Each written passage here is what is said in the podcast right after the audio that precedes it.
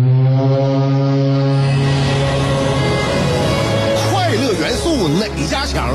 七点五找香香，新鲜有料一锅出，听完别提多透亮。你煮画面，香香给你握俩鸡蛋；你打麻将，香香拆听给你点炮；你玩王者，香香负责给你挖人；你喝闷酒，香香给你加俩硬菜，再陪你对饮成双。没错，娱乐香饽饽就是这么贴心，就是这么带感，就是这么下饭呐。年的欢声笑语，十年的与你相伴，梦想成为经营快乐的百年老店。古人有诗赞之曰：“娱乐香饽饽，越听越雨左。”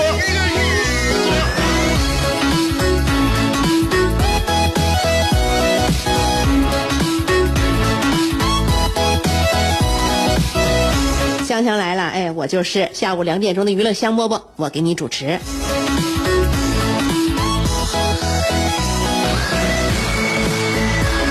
心情不美丽，可能我跟每呃每天跟大家打招呼的时候，大家就能听出我这个心情到底美丽到什么地步，不美丽到什么什么程度。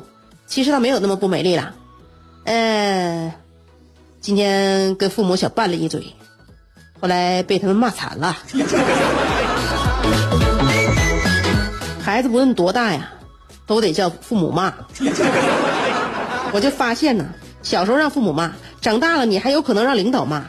就是说，所所以我现在想开了啊，我是一个非常容易就是把一个问题呀上升提炼，然后最终呢达到一个哲学领域，最后把我自己说服，让我大彻大悟的一个一个思想方思维方式吧。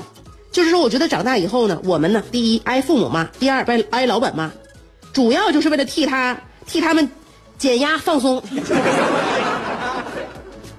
但是呢，我们要这么做，我们不能反抗，为什么呢？一个替一个是被父母骂，一个是被老板骂，一个呢是我们的义务，一个是我们收人钱了。你说，你说还能还能咋办？所以娱乐香饽饽，希望大家呢，在我节目当中，在下午两点的时候，无论什么情绪，最后都化为快乐。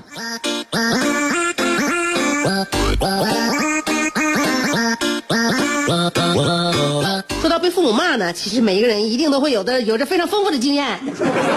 这个东西不用我来跟大家呈呃呈现啊。你小的时候，我们就是啊，妈妈啊，妈妈每日的消遣方式都是什么？首先，第一点。走到孩子房间，第二点，批评孩子的每一项人生选择；第三点，列出孩子每一件他早就知道自己应该做的事情；第四点，让孩子那个压力变成原来的十倍，给孩子增压；第五点，走出孩子房门的时候还不关门。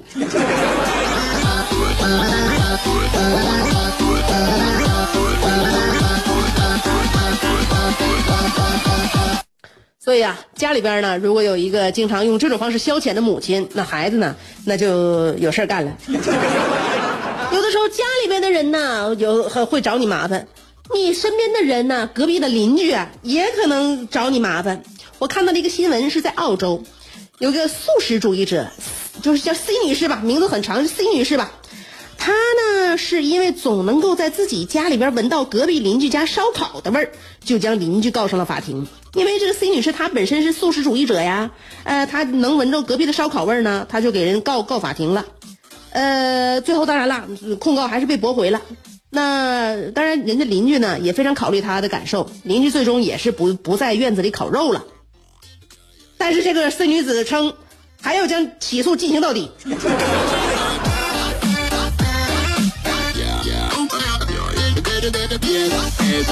这种管天管地管空气的心情呢，我现在逐渐可以理解。为啥呢？因为我家楼下大排档实在太香了，我也想投诉。我认为它就是我减肥路上的绊脚石，拦路虎。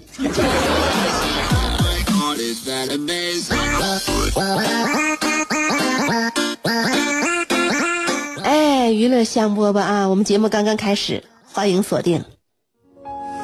我想。为你租下整条内河，我俩摇着竹筏去探寻那最古老的金阁。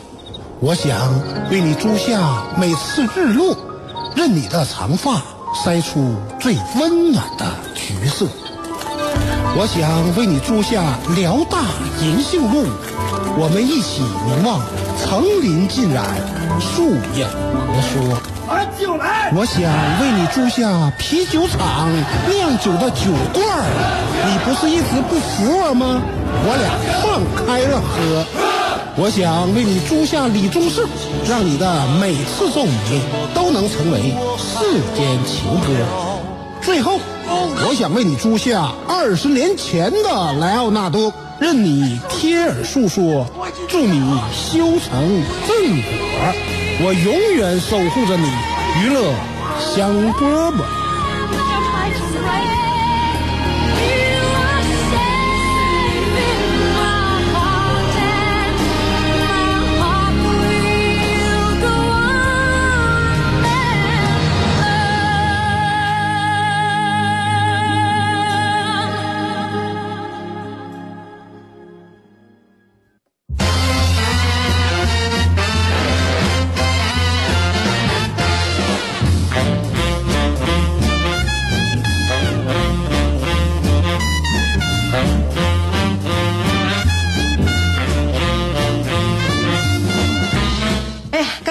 开始的时候呢，就跟大家分享了一下我今天的心境啊，叫父母给骂了。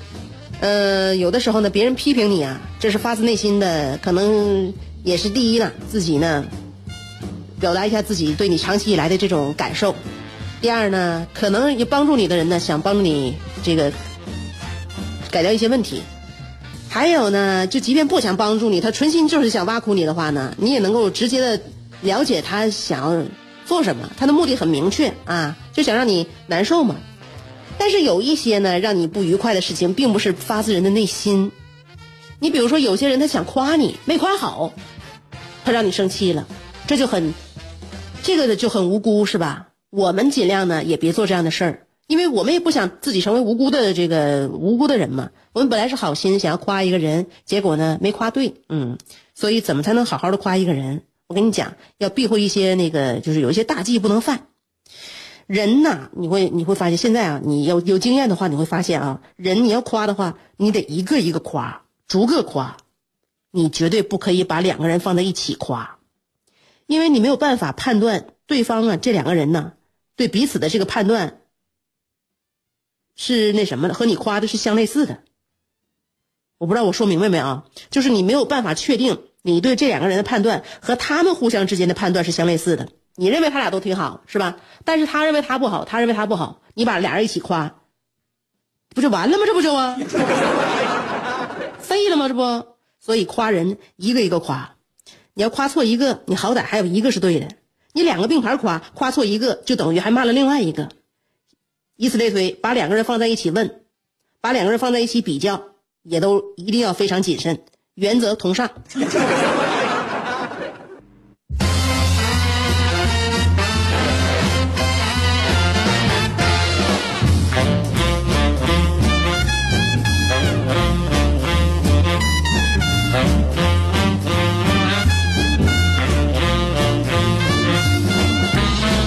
今天呢，尔卡给我们来了另外一个大侠，来完善他这个复仇者联盟。尔卡今天的来信呢，给我们来的是《复仇者联盟之令狐冲篇上》。看来令狐冲在这个在这个复仇者联盟当中还是非常重要的一个人物啊，比郭大侠好像多占据多多占据了一期节目。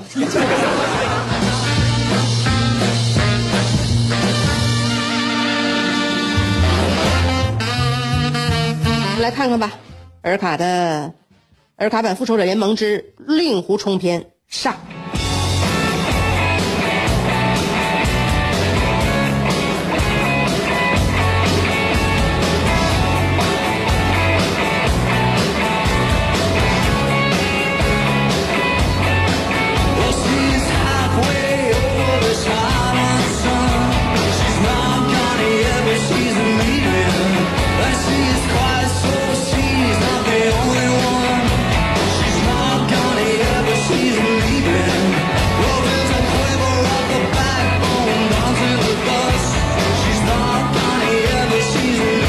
上回书，尔卡用滔滔不绝的笔墨，浓墨重彩的对郭靖进行了人物刻画。今天尔卡要介绍的，同样是一位江湖上重量级的人物——令狐冲。那位朋友问了，尔卡，你前面说的那位封面女郎到底啥时候介绍啊？我都等半宿了。我礼貌性的回复：“你吵吵啥？” 呃，咱们稍安勿躁。那个封面女郎，她是个压轴大咖，相当于《圣斗士》里的沙家，葫芦娃里的七娃，必胜客里最肥的牛扒，老司机里最惊艳的鸡架。我能这么轻易的往外掏吗？万一你听完之后他跑，你跑了咋整？所以呢，为了拉个主的，我必须把那个封面女郎放在最后讲。那么好，咱们闲言少叙，书归正传，请大家保持安静。下面有请大侠令狐冲。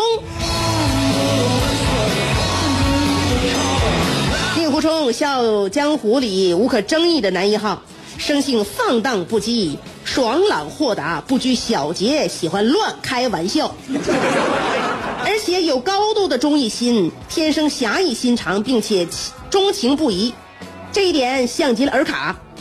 令狐冲自幼和岳不群学了十八年的君子剑，在江湖上论剑法、论身手、论武力值，那都可以说是狗屁不是。出去一回让人削个五眼青，出去一回又让人削个脑震荡，就连江湖上臭名昭著的采花贼田伯光他都打不过。有一次，令狐冲和田伯光在华山论剑后约架，令狐冲手使一把青钢宝剑。田伯光挥舞着两把王麻子快刀，二人话不投机站在一处，没超过二十个回合，令狐冲就让人家给摁那儿了。田伯光用刀尖顶着令狐冲的哽嗓咽喉，轻蔑的笑道：“姓令的，你是服不服？” 令狐冲急了：“谁姓令？我姓令狐。”田伯光说：“你爱姓啥姓啥，我不管。”我就问你服不？令狐冲面不改色。要是喝多了，我扶墙、扶门、扶椅子，啥都扶，可我就不服你。你敢不敢让我站起来，再跟你战一次？你看我不削懵你？铁不光一听乐了，你不用拉硬，来，stand up。我再给你一次机会，咱俩再比试一次。说完，田不光一撤刀，令狐冲来个鲤鱼打挺跳了起来，二人不由分说又站在一处。叮叮咣咣一番刀光剑影之后，又是不出二十回合，令狐冲又让人给摁那儿了。田不光晃着雪亮的刀尖儿对着令狐冲微笑道：“我给你机会，你不中用啊！我给你机会，你不你不中用啊！这回你服不？还拉硬不？”此时令狐冲两眼一闭，小脖一梗：“人要脸，树要皮，电线杆子要水泥，快给老子来个痛快！你要不杀我，别怪我今天瞧不起你。”田不光一听，哈哈大笑：“好个华山派的大弟子啊！岳不群教了你十八年，居然教出个地赖子！”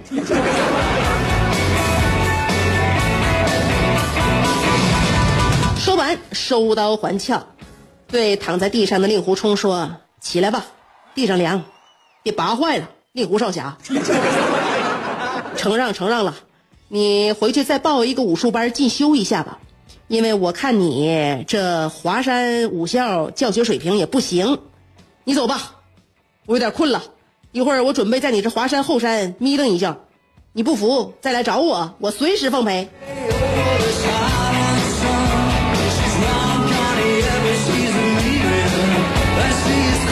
一转身，铁不光忽然。这个援引令狐冲臊眉打眼的站起来，拍拍屁股上的土，弯腰捡起了那把宝剑，一瘸一拐的往回走。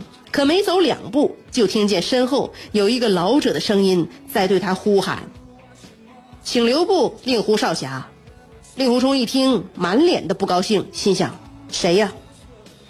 怎么总想有人削我呢？我这刚挨完打，又有人来削我，就不能让我歇一会儿吗？”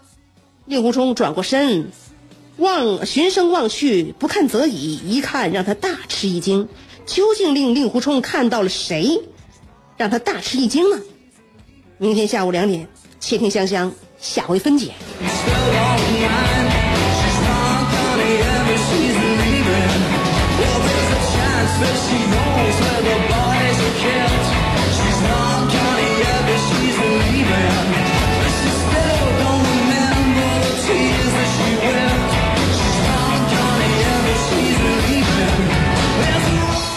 这个令狐冲呃这个令狐大侠呀，这个下一节他到底是惊是险，是生是死？他遇到了这个人到底是谁？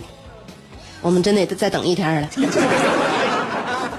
啊，就给我们卖关子吧。现在这关子卖的越来越好了。嗯，这个纪实性的这个说叙事性的文章呢，你写的也是越来越妙了。看来当年呢，我这当头一棒喝呀，对你来说还是非常非常奏效的。你就这样继续发扬下去吧啊！今天跟你约明天的事儿啊，下午两点钟的娱乐香饽饽，记得准点儿来，明天见。